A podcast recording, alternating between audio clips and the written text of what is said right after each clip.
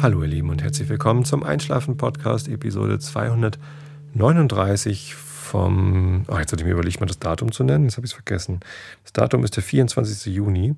Ich bin Tobi, ich äh, lese euch heute Kant vor, weil ich mich noch nicht für das neue Werk entschieden habe, was ich euch noch vorlesen will. Es sind so ein paar im Rennen, aber ähm,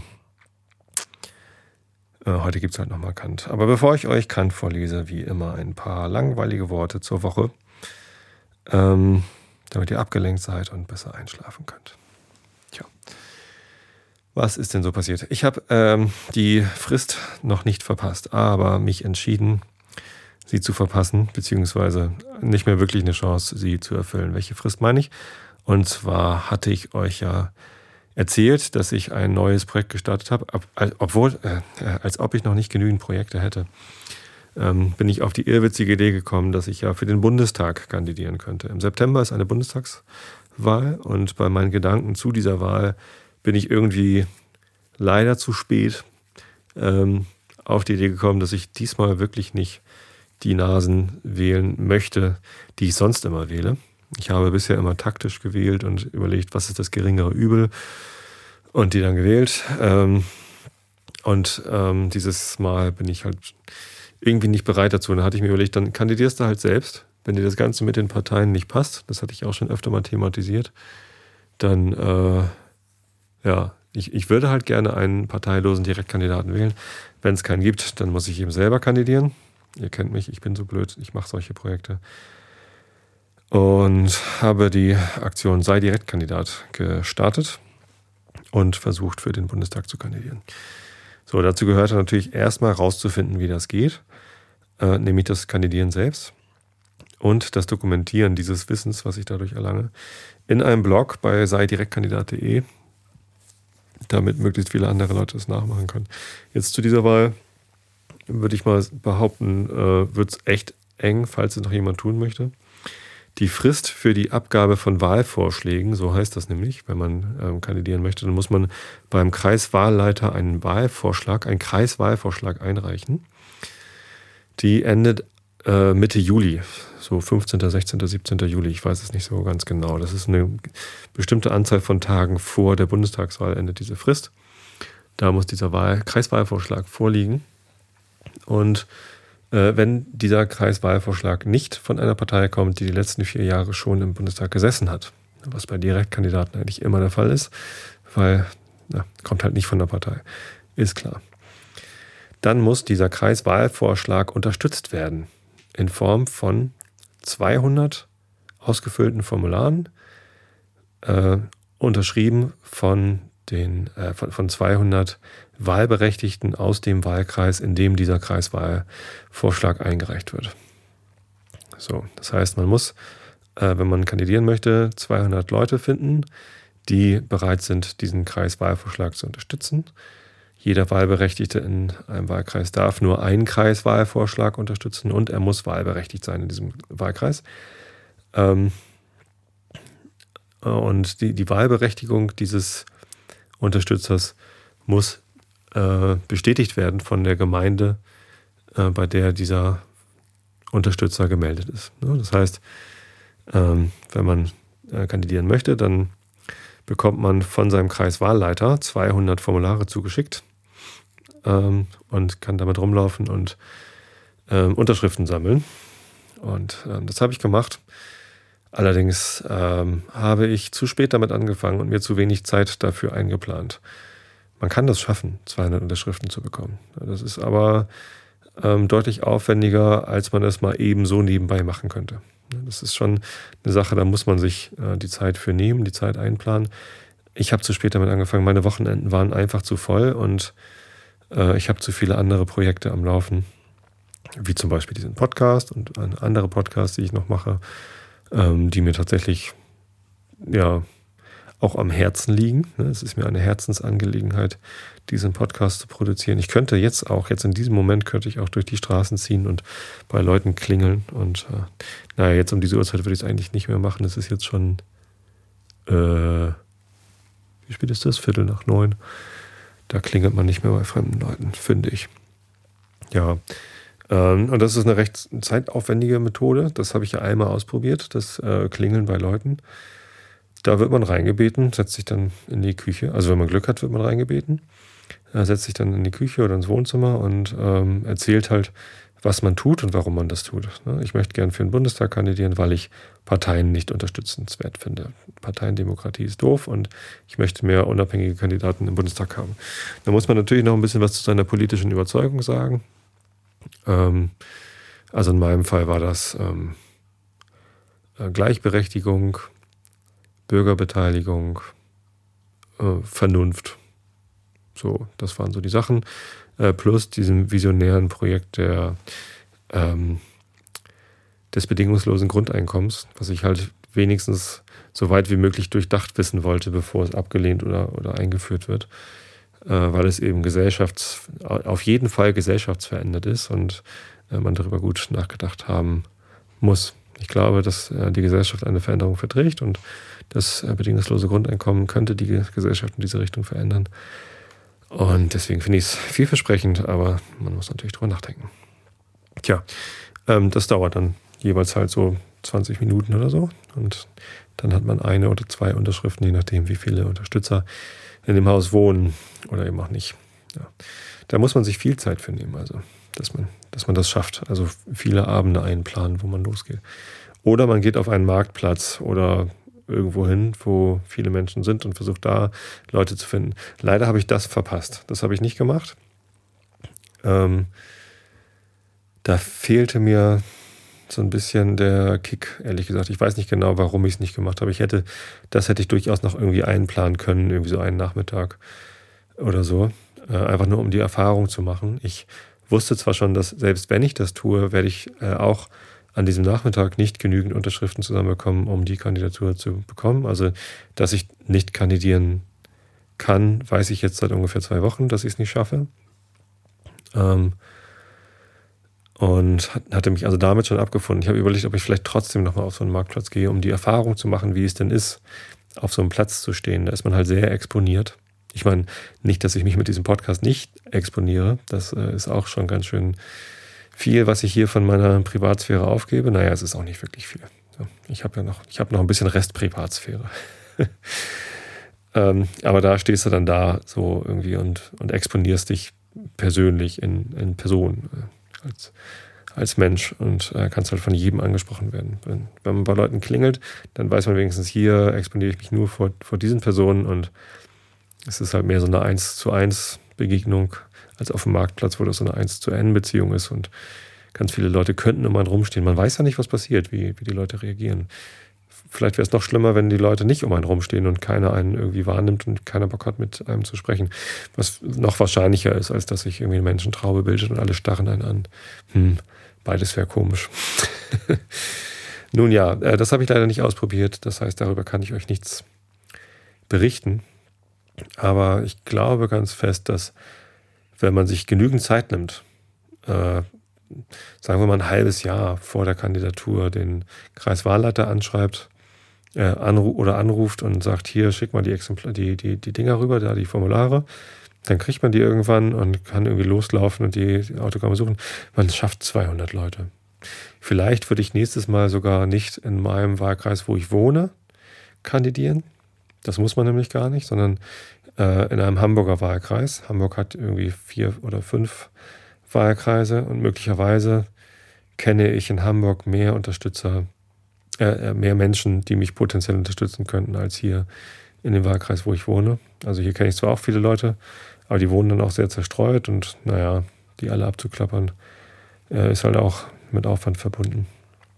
Und in Hamburg könnte man einfach irgendwie mal eine, eine Tour machen. Oder keine Ahnung. Ich glaube auch, dass ich mehr Hörer habe in, in Hamburg als hier im Landkreis Harburg. Es haben zwar etliche Hörer mir auch ähm, Autogramme geschickt, das fand ich übrigens total lieb. Also vielen Dank äh, natürlich an alle, die mich unterstützt haben, sowohl die, die ich persönlich abgeklappert habe, als auch äh, für die, die äh, mir ausgefüllte Formulare per Post geschickt haben oder ähm, ihre Verwandtschaft animiert haben, die im Landkreis Harburg wohnt, mir Autogramme zu schicken, äh, Autogramme, Unterschriften. Unterstützerunterschriften. Äh, das war total lieb. Also ich habe da von, von vielen von euch Unterstützung bekommen. Das ist ganz lieb. letztendlich ähm, habe ich äh, ja nicht mal 50 Unterschriften äh, zusammengesammelt. Und das reicht natürlich hinten und vorne nicht, um irgendwie jetzt noch irgendwie einen Endspurt zu machen oder so. Zumal ich ja auch noch zu den Ämtern laufen müsste, um mir die äh, Wahlberechtigung der Unterstützer bescheinigen zu lassen.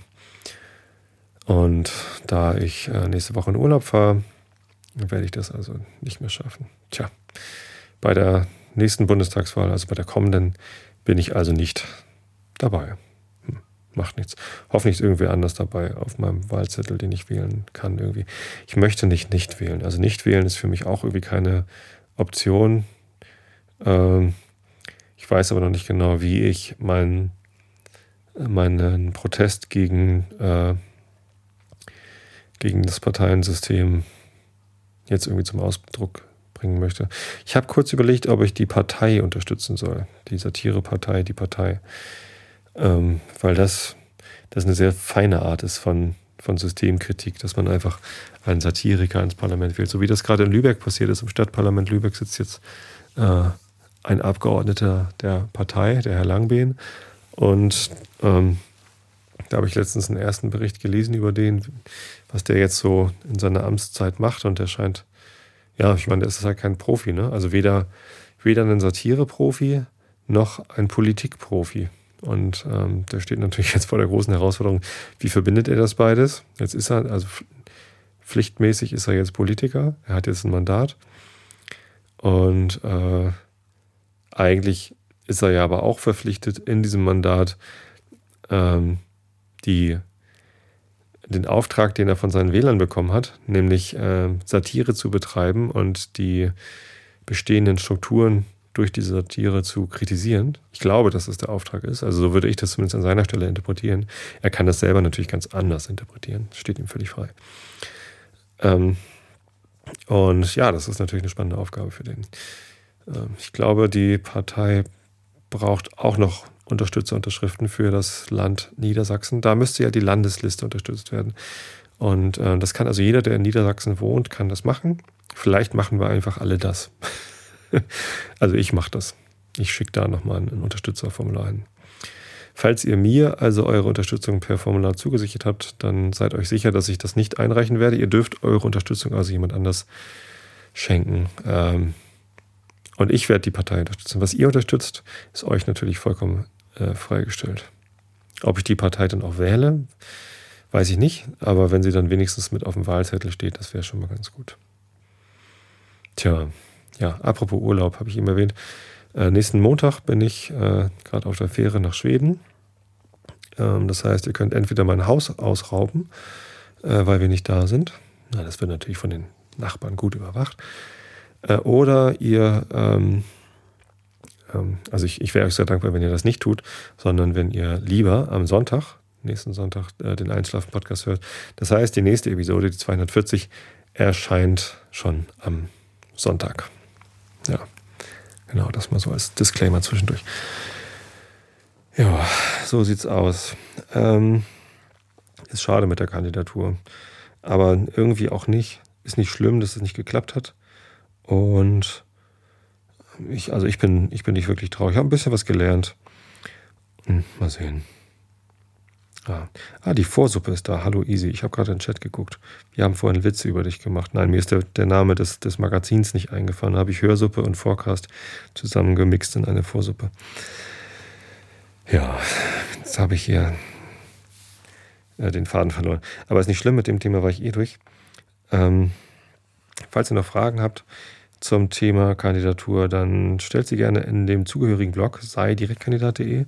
Da werde ich die Tage vielleicht auch erst im Urlaub nochmal äh, rekapitulieren, zusammenfassen, was ich alles gelernt habe, wie der genaue Ablauf ist von so einer Kandidatur und was ihr machen könnt, um Direktkandidaten zu sein. Kommen wir zum nächsten Thema. Das nächste Thema ist St. Pauli.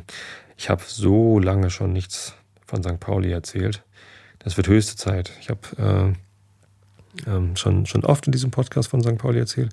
Warum? Weil das natürlich meine Fußballleidenschaft ist. Ähm, mir macht es Spaß, zu St. Pauli ins Stadion zu gehen. Nicht, weil da der exzellenteste Fußball gespielt wird, das ist sicherlich auch nicht der Fall. ähm, sondern weil da ähm, sowohl auf dem Platz als auch auf den Rängen äh, für mich immer fantastische Sachen passieren. Das ist, äh, das hat ganz viel mit der Stimmung im Stadion zu tun. Äh, auch wenn es mal nicht gut läuft und das Publikum auch mal ein bisschen down ist. Also, also das Publikum hat eine Stimmung und das ist, äh, das ist immer beeindruckend, wenn man so merkt, wie bestimmte Stimmungen durchs Stadion schwappen, wenn sich die Ränge gegenseitig mit, äh, mit Fangesängen anstiften. Äh, ich habe jetzt die letzte Saison oft auf der Südkurve gesessen, allerdings ganz rechts auf der, äh, auf der Südtribüne. Das war ungünstig, weil ich direkt hinter der Anzeigetafel gesessen habe. Es gibt nur eine im Millantor und dann konnte ich nie sehen, was auf der Anzeigetafel gerade steht. Äh, aber das hatte den Vorteil, dass ich dort ganz gut mitkriegen konnte, wie die äh, Ultras, die im Stehbereich, im Stehplatzbereich der Südtribüne stehen, ganz häufig ähm, Fangesänge von der Gegengrade aufschnappen. Da fängt die Gegengrade, die Singing Area, fängt an, irgendwas zu singen. Und dann sieht man, wie äh, die, die Vorsänger der Ultras, die da auf dem Zaun sitzen, sich dann umdrehen, gucken, was geht da ab und dann irgendwie Zeichen geben, hier, das singen wir jetzt mit oder wir singen jetzt doch was anderes, weil der ganz rechts sitzende Vorsänger das irgendwie nicht gebacken gekriegt hat, dem ganz links sitzenden Vorsänger das irgendwie mitzuteilen und keine Ahnung. Äh, das, das sind ganz interessante Prozesse, die da so ablaufen und ähm, ja, es macht einfach Spaß. Und genauso passieren auf dem Platz ganz spannende Sachen, wenn zum Beispiel die Mannschaft irgendwie mutlos oder ideenlos spielt und dann kommt äh, Fabian Boll äh, und schießt ein Tor und er schießt es nicht, weil wir das Tor brauchen, sondern einfach nur um seiner Mannschaft zu sagen, hey Jungs, reißt euch mal ein bisschen zusammen und äh, übrigens so geht das. Das ist äh, von Fabian Boll sind Tore nicht immer für, fürs Ergebnis gut, sondern das sind mehr so Statements, wo es längs geht.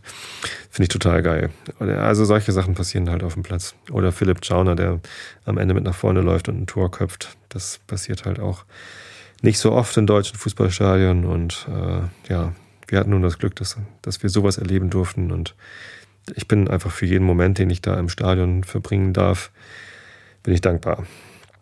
Und deshalb habe ich äh, von dem Flattergeld der letzten Monate und der nächsten Monate übrigens, also es hat das, was ich mir da gerade zusammengespart hatte, nachdem ich das schon ab und zu für Technik ausgebe, hat nicht ganz gereicht, aber ähm, mit den nächsten Monaten wird es dann irgendwann abgestartet.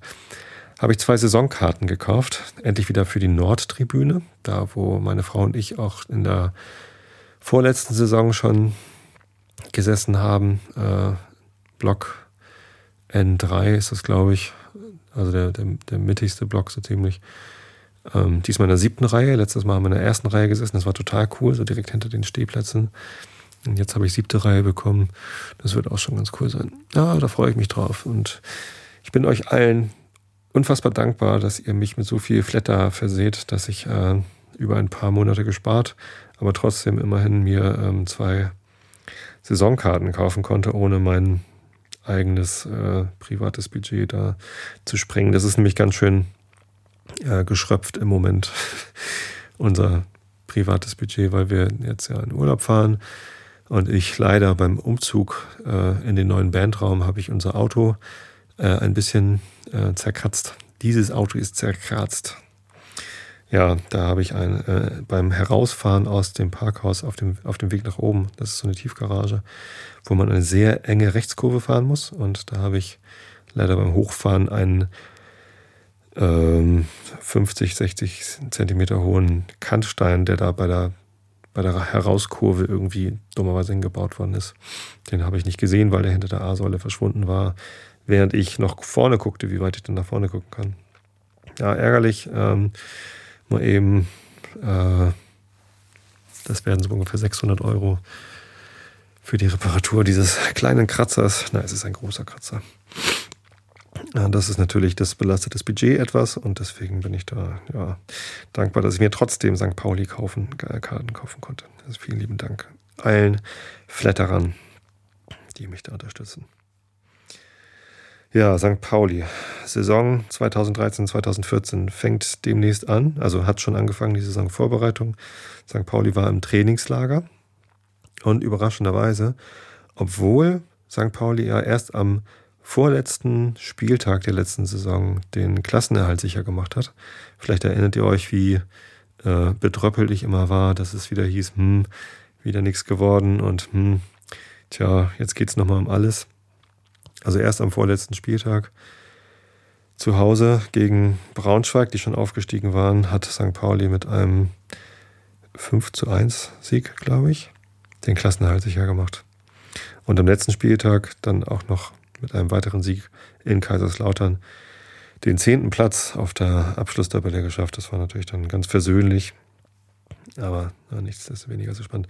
Also das Problem war, wenn man so lange braucht, um den Klassenerhalt zu sichern, dann kann man mit dem Kader für die nächste Saison erst recht spät planen. Die meisten Spieler, die man verpflichten will oder die, wo man Verträge verlängern will, die sagen halt, hm, äh, zweite Liga wäre schon toll. Also für die dritte, in der dritten Liga möchte ich eigentlich nicht spielen.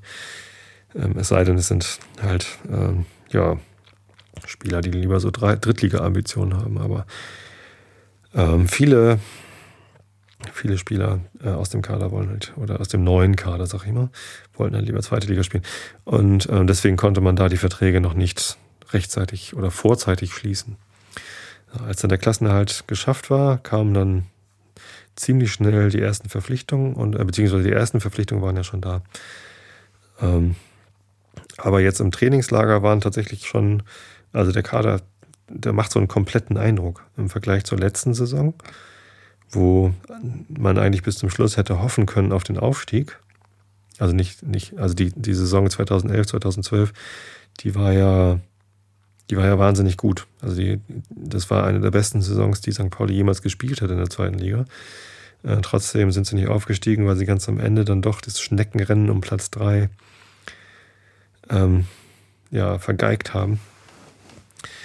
Ähm, und da ist dann Düsseldorf in die Relegation gekommen. So war das damals. Ja, und da hatten sie dann allerdings äh, für die Saison 2012, 2013 erst sehr spät den Kader vervollständigt mit lauter Leihspielern.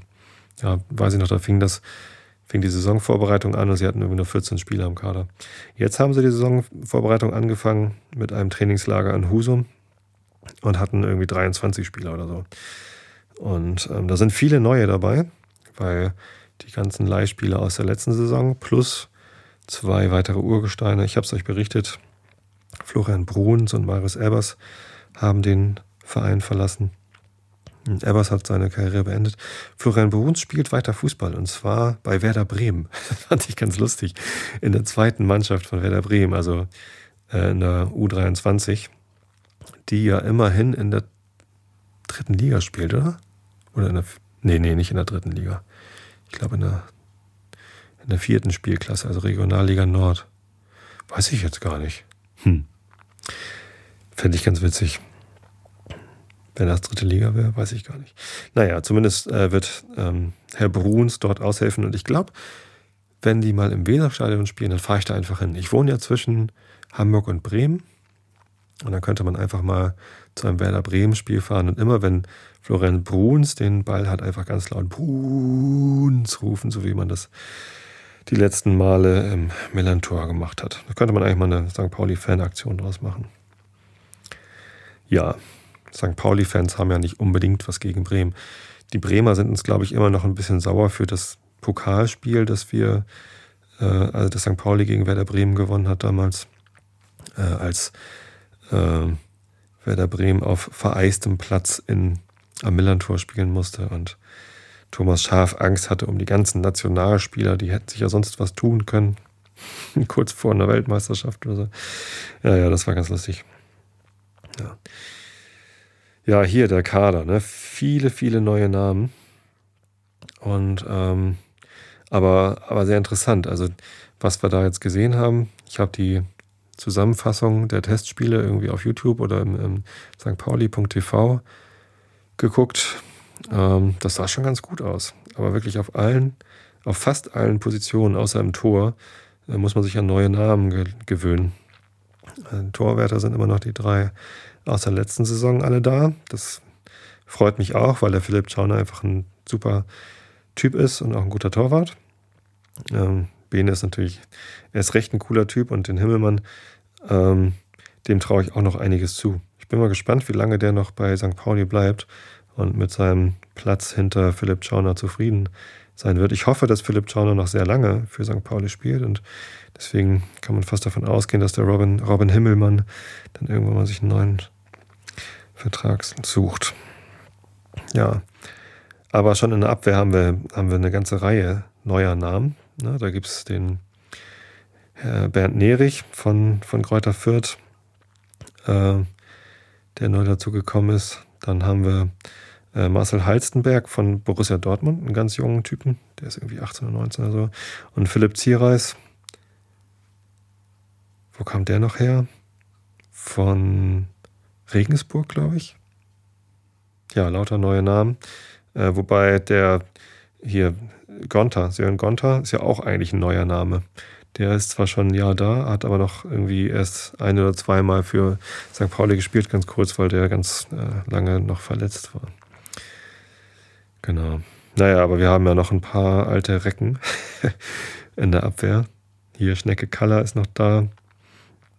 Äh, Schachter natürlich. Mein, mein, Sebastian Schachten ist, glaube ich, mein Lieblingsspieler beim FC St. Pauli. Neben Boll vielleicht.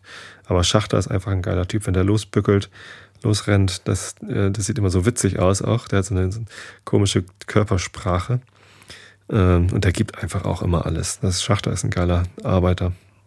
Ja, Markus Thoran natürlich, unsere, unsere Versicherung in der Innenabwehr. Wer ist noch da?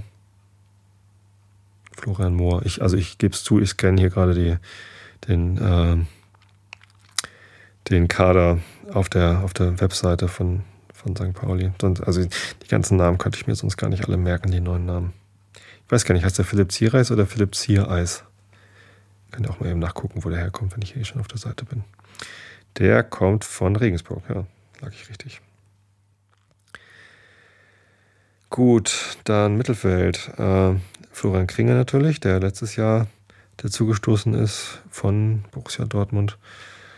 Dennis Daube, äh, der hat sich schon wieder verletzt, der arme Kerl. Äh, der wird noch mal ein paar Wochen ausfallen, aber Dennis Daube ist ähm, ja auch schon Urgestein, der spielt schon ewig für St. Pauli, äh, in der Jugend schon. Und äh, ist immer so ein bisschen das ewige Talent, weil immer, wenn er gerade mal den Durchbruch äh, schafft, so ungefähr, dann, ähm, dann verletzt er sich wieder oder muss sich wieder hinten anstellen oder so. Das ist so ein bisschen, bisschen tragisch eigentlich. Der ist, der ist, weiß nicht, wie alt ist der? 26 oder so. Und ähm, gilt trotzdem schon zu den, zu den Älteren, zu den Erfahreneren. Nee, ist er gar nicht. Der ist gerade mal 24. Ja. Und ist auch schon ewig lange dabei.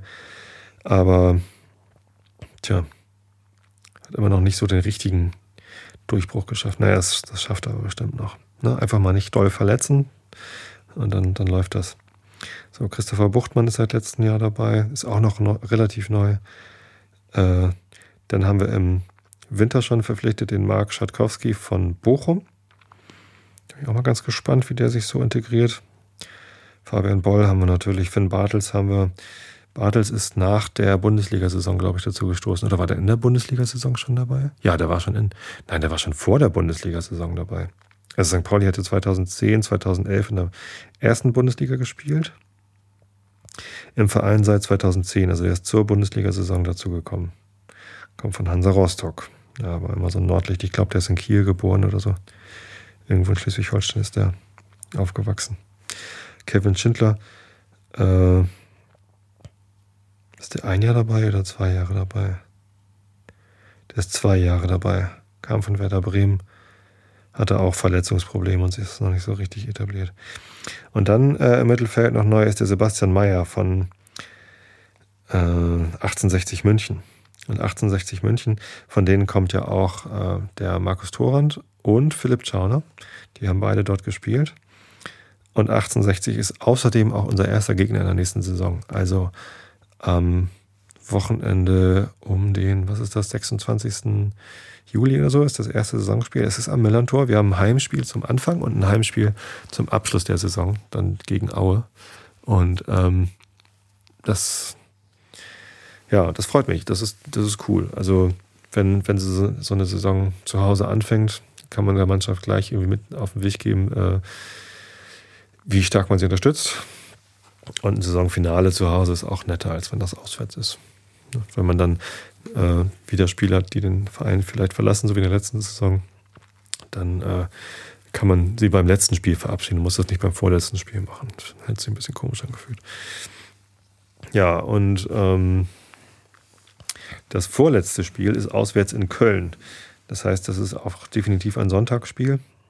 Und ich habe so ein bisschen den Plan, dass ich dann äh, endlich mal ein Auswärtsspiel in Köln ja, oder überhaupt ein Auswärtsspiel von FC St. Pauli äh, miterlebe. Das heißt, wir werden irgendwie am Samstag des letzten äh, Spieltages nach Köln fahren, da irgendwo übernachten.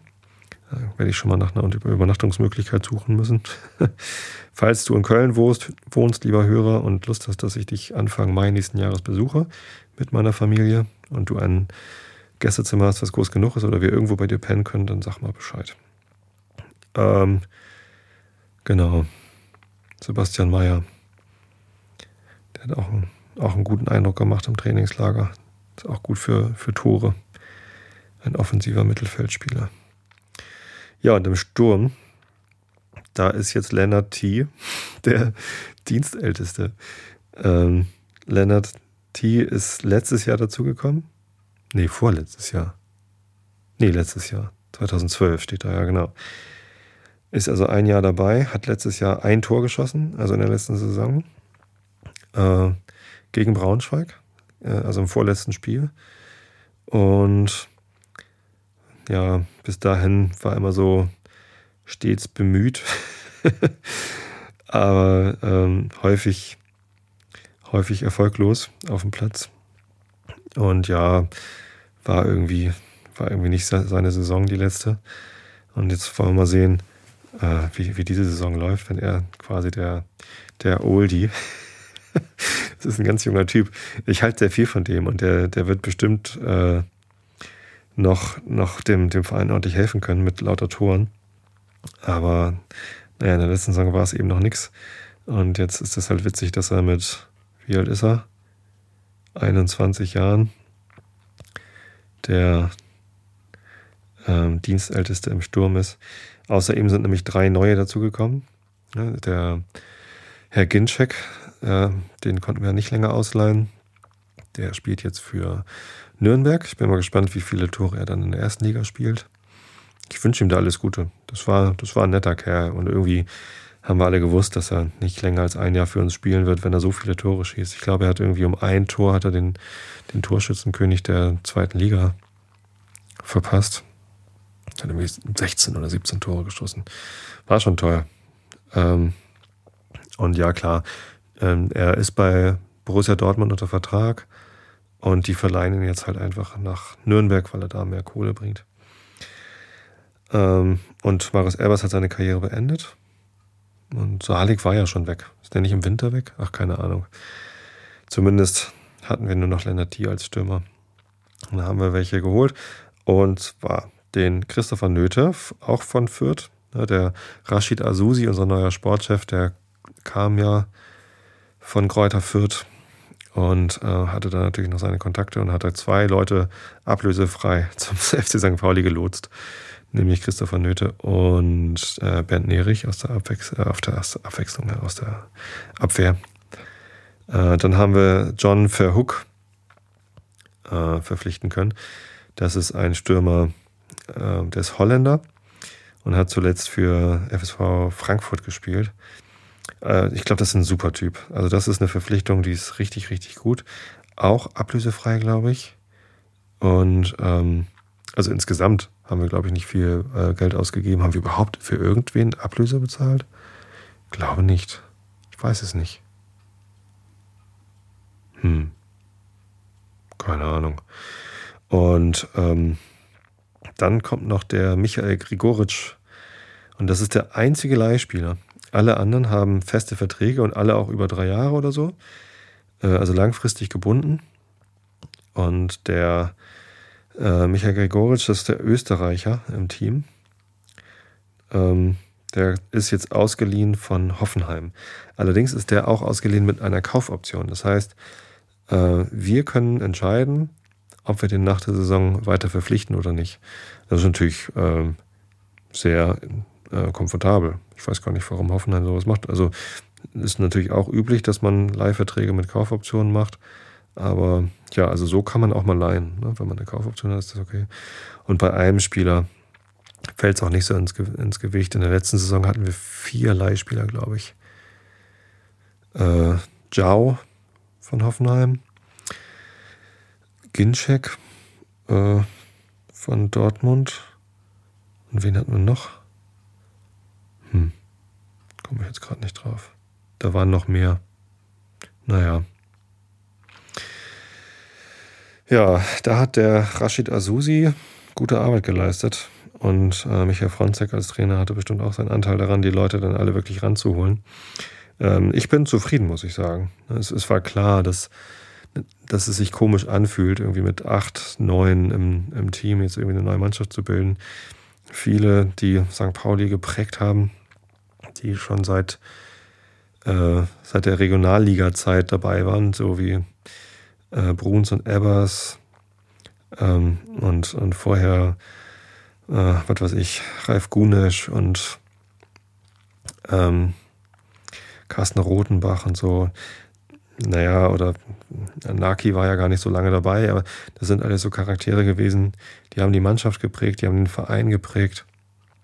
Und ähm, aus der Spielerklasse, sag ich mal, aus der, aus der Liga ist eigentlich nur noch der Boll da. Wenn man, wenn man, wenn man Boll mal rausnimmt, der tatsächlich tragende Figur für die Mannschaft äh, und vielleicht auch für den Verein ist, ähm, wer, wer ist denn dann noch da, ähm, der irgendwie so richtig, so richtig durch und durch St. Pauli ist? Jan-Philipp Kaller natürlich und Dennis Dauber hatte ich auch gesagt, die beiden sind auch schon recht lang im Verein. Ähm, Kaller immerhin. Oh ja, der kommt auch aus der Jugend, ne? Jan Philipp Kaller. Stimmt, genau.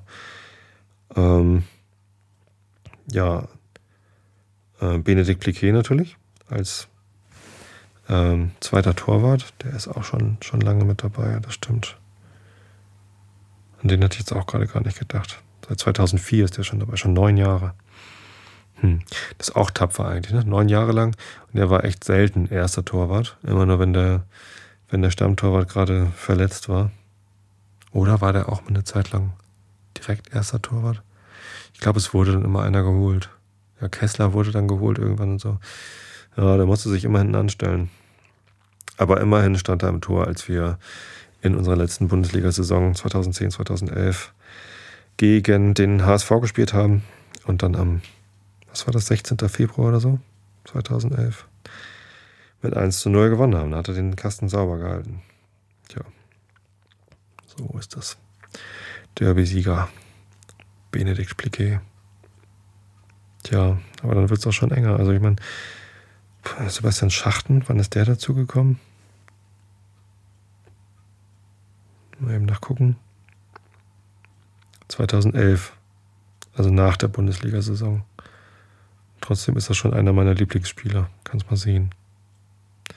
So schnell kann es gehen. Und Markus Thuren ist, glaube ich, auch 2011 dazu gekommen. Und ja, jetzt lese ich euch hier die Internetseite. Ach nee, 2009 schon. Meine Güte.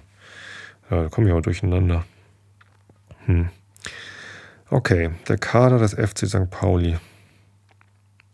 Das ist mal ein langweiliges Thema für alle, die sich nicht für Fußball interessieren. Und selbst die, die sich für Fußball interessieren, ob die sich, ob die so scharf drauf sind zu wissen, was ich vom Kader von St. Pauli halte. Ich wage es zu bezweifeln. Aber irgendwas muss ich euch erzählen, damit euch langweilig ist. Und ja, wahrscheinlich schlaft ihr jetzt schon längst alle.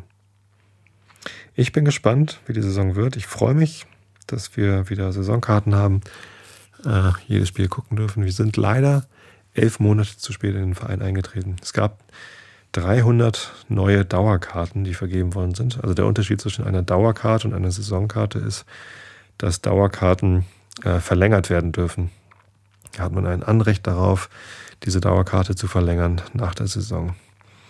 Ähm, bei Saisonkarten ist es nicht der Fall. Die gelten halt genau für die eine Saison.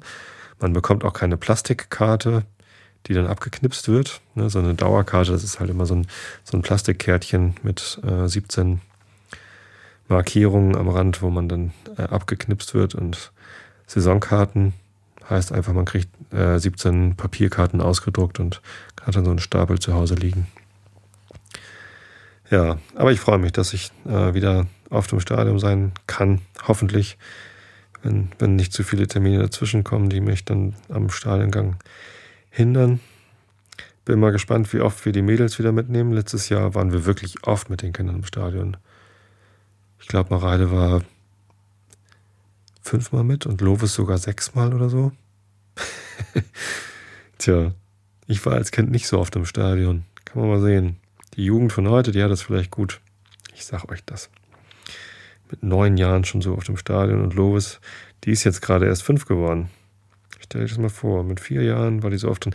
Aber das Gute ist ja, solange die Kinder nicht sieben sind, sieben Jahre alt, äh, brauchen sie keine eigene Karte zu kaufen. Das heißt, Kinder bis zum Alter von sechs Jahren kann man einfach so mit ins Stadion nehmen. Und was soll ich sagen? Ich empfehle euch das für, ähm, tja, zumindest für den FC St. Pauli. Ich weiß nicht, wie es in anderen Fußballstadien ist, wie kinderfreundlich die sind. Aber im St. Pauli-Stadion mit Kindern äh, war eigentlich immer eine gute Sache. Da ähm, ja, hat man immer Spaß. Die Kinder, manchmal nerven sie rum, wenn sie keine Lust haben. Aber die Große, die fiebert immer schon richtig mit, die gibt sich Mühe zu verstehen, was da auf dem Platz passiert, was sie da machen. Die gibt sich auch Mühe, das, äh, das Publikum zu beobachten. Was heißt, sie gibt sich Mühe, sie, sie hat da Interesse daran. Also sie sitzt dann da und ist ganz aufmerksam bei der Sache, versucht, sie, sie war ähm, letztes Jahr ganz begeistert von äh, Ginczek, da wusste sie immer, ah, der ist ein Spieler vom BVB. Und der BVB, das war für sie ähm, die, die Übermannschaft schlechthin. Immer wenn sie das gesehen hat, äh, dass der BVB spielt, dann hat sie nur gesehen, die haben schon wieder gewonnen. Äh, ich glaube, äh, in der Wahrnehmung meiner älteren Tochter ist BVB äh, Dortmund, Borussia Dortmund der, der beste Verein der Welt. Und in meiner Wahrnehmung übrigens auch. Nee, Quatsch. Nicht der beste Verein der Welt. Ähm, FC Bayern München ist natürlich noch der erfolgreichste Verein der Welt im Moment. Kann man nicht anders sagen. Er spielt den erfolgreichsten Fußball. Aber in der ersten Liga ähm, freue ich mich immer am meisten, wenn Dortmund gewinnt. Weiß ich auch nicht. Im Moment, ja, ist so. Aber zum Glück ist St. Pauli in der zweiten Liga und da komme ich gar nicht erst in diese, diesen Konflikt. Ich bin kein Dortmund-Fan. Nein, bin ich nicht wirklich. Aber die haben auch schon Großes geleistet. Und Kloppo ist mal ein geiler Trainer, kann man nicht anders sagen.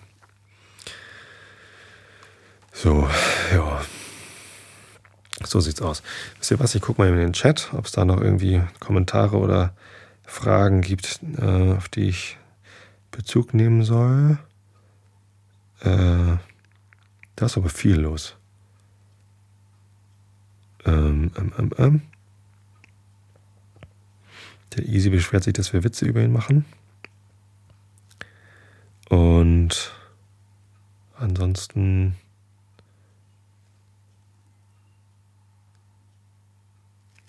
wenn man als Spieler echt für einen Verein steht, ist das mit der dritten Liga doch auch egal. Naja, äh, wer steht denn echt für einen Verein? Also, ich bin mir ziemlich sicher, dass ein Fabian Boll nicht den Verein wechseln würde, äh, wenn man abgestiegen wäre. Wir können uns glücklich schätzen, dass du überhaupt noch mal ein Jahr für uns spielt. Äh, aber es gibt halt in, in, der dritten Liga weniger Geld. Ne? Als Fußballspieler hat man ein gefährliches Leben. Da ähm, kann man sich leicht mal irgendwie Verletzungen zuziehen, die auch schnell mal ein Karriereende be bedeuten können. Und die Karriere geht halt auch nur, bis man ja, maximal 35 Jahre, 36 Jahre alt ist. Die wenigsten Spieler schaffen es länger, äh, am Ball zu bleiben, sprichwörtlich, nee, im, im, wahrsten Sinne des Wortes. Und das heißt, dass man irgendwie danach auch über die Runden kommen muss. Dass, entweder machst du dir einen Polster, dass du dann nochmal eine Ausbildung machen kannst, oder du machst den nebenbei. Ähm, tja, es, es geht eben auch ums Geld. Für Fußballprofis geht es auch ums Geld, das muss man so sehen. Und als Fußballprofi äh, für die dritte Liga zu planen oder für die zweite Liga zu planen, das ist halt äh, rein finanziell schon ein, ein großer Unterschied. Deswegen darf man es den Leuten auch nicht übel nehmen, wenn sie äh, um mehr Geld zu verdienen, lieber in einer höheren Klasse spielen wollen. Tja. Äh, Vale sagt, beim Fußball kann er gut einschlafen. Das ist gut. Big Macintosh sagt, Truthahn frittieren kommt bald. Das wird wieder spannend. Hoffentlich nicht. Hoffentlich wird es nicht spannend. Hoffentlich wird es einfach nur entspannt und lecker. Gästeplätze verlosen fürs Truthahn frittieren? Nee. Das geht nur mit persönlicher Einladung. Das ist ein Treffen von Privilegierten. naja, Freunde halt. Naja, das mit Gästen. Hörertreffen mit Truthahn frittieren. Na, mal sehen, ich glaube nicht. Truthahn frittieren ist echt immer tierisch viel Organisation und so. Und das mache ich nur für den engsten Kreis, glaube ich. Könnt ihr selber Truthahn frittieren, wenn ihr frittierten Truthahn essen wollt. Kann euch erklären, wie es geht. Ja, Thema Liebe am Mittwochabend im Blue Moon. Warum soll ich das nicht vergessen, Big Macintosh? Naja, vielleicht ging das eher an die anderen im Chat. Steffen L. schreibt, er geht demnächst auf ein Whisky-Tasting. Ich habe dich angefixt. Das tut mir leid. Ich möchte niemanden anfixen. Ich erzähle euch nur von meiner Leidenschaft. Aber ähm, wenn ihr auf Geschmack kommt, dann seid mir nicht böse, wenn ihr es hinterher mögt und Geld für Whisky ausgibt. Ja, so, war gut langweilig. Da war ich dann wahrscheinlich gerade fertig. Ähm, zehn Whiskys innerhalb eines Tastings oder insgesamt mal über längere Zeit? Also zehn Whiskys an einem Abend probieren ist mir, glaube ich, ein bisschen zu viel. Ja. Emmy hat ein Foto getwittert. Emmy hat anscheinend ein Bild gemalt, während ich hier rede. Äh, von, also äh, Emmy macht äh, Hörerkunst und äh, macht immer so, ja, jetzt will ich nichts Falsches sagen, Manga-ähnliche Comic-Zeichnungen. Meistens ein, ein Mädchen mit braunen Haaren. Wahrscheinlich soll das Emmy selbst sein. Und äh, auf diesem Bild hat sie ein Einschlafen-Podcast-T-Shirt an, in Orange mit Schaf und kuschelt sich gerade irgendwo hin und pennt mit drei Zs. Sehr schön. Danke, Emmy. Das finde ich toll. Ähm, Hörerkunst. Das ist, das ist abgefahren. Ach so, sie hat ein Schaf im Arm. Alles klar. Ja, und Aradora Bell hat tatsächlich zehn Whiskys während eines Tastings probiert und das ist immer nur sechs Stunden lang gewesen. Da wäre ich trotzdem ziemlich betrunken gewesen, glaube ich. Vale fragt sich, wer schon so ein T-Shirt hat. Äh, das kann man bestellen im Shop übrigens. Es gibt ein äh, Einschlafen-Spreadshirt-Shop, da kann man sich T-Shirts bestellen. Ja. So. Ähm, Achso, die Kuscheltiere, genau. Ich habe letztens rausgefunden, es gibt äh, ein, äh, einen Shop oder jemanden, der macht Kuscheltiere auf Zeichnung von, also nach Vorlage. Ähm, das, der, das Ding war aber, das sind alles Einzelanfertigungen aufgrund der Zeichnung der Kinder. Also der, äh, die, die Webseite, da sah man lauter äh, Kinderzeichnungen. Also die sehen halt so aus, wie Kinder halt Sachen zeichnen und die Kinder sollten sich ein Kuscheltier malen, das sie sich wünschen. Und da sind halt die skurrilsten Sachen bei rausgekommen. Und ähm, dieser ich weiß nicht, ob es ein Shop ist oder ob es einfach eine Privatperson ist, die es einfach mal gemacht hat, hat dann halt Kuscheltiere angefertigt, die den Zeichnungen doch sehr, sehr ähnlich waren. Und äh, das ist echt witzig. Also das, den Link muss ich mal raussuchen. Ähm, sah aber nicht so aus, als könnte man da einfach jetzt irgendwie das, das Bild von dem Schaf hinschicken und dann kann man irgendwie in Serie dieses als Kuscheltier produzieren, sondern das waren wohl eher so Einzelanfertigungen. Falls jemand von euch sowas kennt, ähm, wo man äh, so das, das Einschlafen Podcast Schaf als Kuscheltier anfertigen lassen könnte. Also ich hätte auch gern so ein Schaf. Das wäre toll, da würde ich mir auch eins machen. Ja, ich kenne das nicht. So, was ich aber kenne, ist äh, die Uhrzeit. Ähm, es ist schon 10 Uhr, das heißt, ich rede schon wieder fast eine Stunde. Äh, deswegen muss ich jetzt schnell nochmal irgendwas vorlesen. Und äh, dann, ja, könnt ihr schön schlafen. Also, es gibt nochmal Kant. Ich habe mich noch nicht entschieden, was ich neben Kant als Abwechslungsbuch äh, reinbringe. Ich habe aber ja auch jetzt mehrere Episoden lang ähm, Nils Holgersson am Stück vorgelesen, ohne Abwechslung. Deswegen wird es nicht schlimm sein, wenn ich jetzt ein paar Mal Kant vorlese, ohne Abwechslung. So ich es dann schaffe. Hier ist gerade ein bisschen dunkel. Ich habe zwar meine Leselampe, aber die Batterie lässt nach. Hm. Naja, es geht. Augen zu und zugehört. B. Vom logischen Gebrauche der Vernunft. Man macht einen Unterschied zwischen dem, was unmittelbar erkannt und dem, was nur geschlossen wird. Dass in einer Figur, die durch drei gerade Linien begrenzt ist, drei Winkel sind, wird unmittelbar erkannt. Dass diese Winkel aber zusammen zwei Rechten gleich sind, ist nur geschlossen. Weil wir des Schließens beständig bedürfen und es dadurch endlich ganz gewohnt werden, so bemerken wir zuletzt diesen Unterschied nicht mehr und halten oft, wie bei dem sogenannten Betruge der Sinne, etwas für unmittelbar wahrgenommen, was wir doch nur geschlossen haben. Bei jedem Schlusse ist ein Satz, der zum Grunde liegt, und ein anderer, nämlich die Folgerung, die aus jenem gezogen wird. Und endlich die Schlussfolge, Konsequenz, nach welcher die Wahrheit des Letzteren unausbleiblich mit der Wahrheit des Ersteren verknüpft ist. Liegt das geschlossene Ur Urteil schon äh, so in dem ersten, dass es ohne Vermittlung einer dritten Vorstellung daraus abgeleitet werden kann, so heißt der Schluss unmittelbar, Consequentia immediata.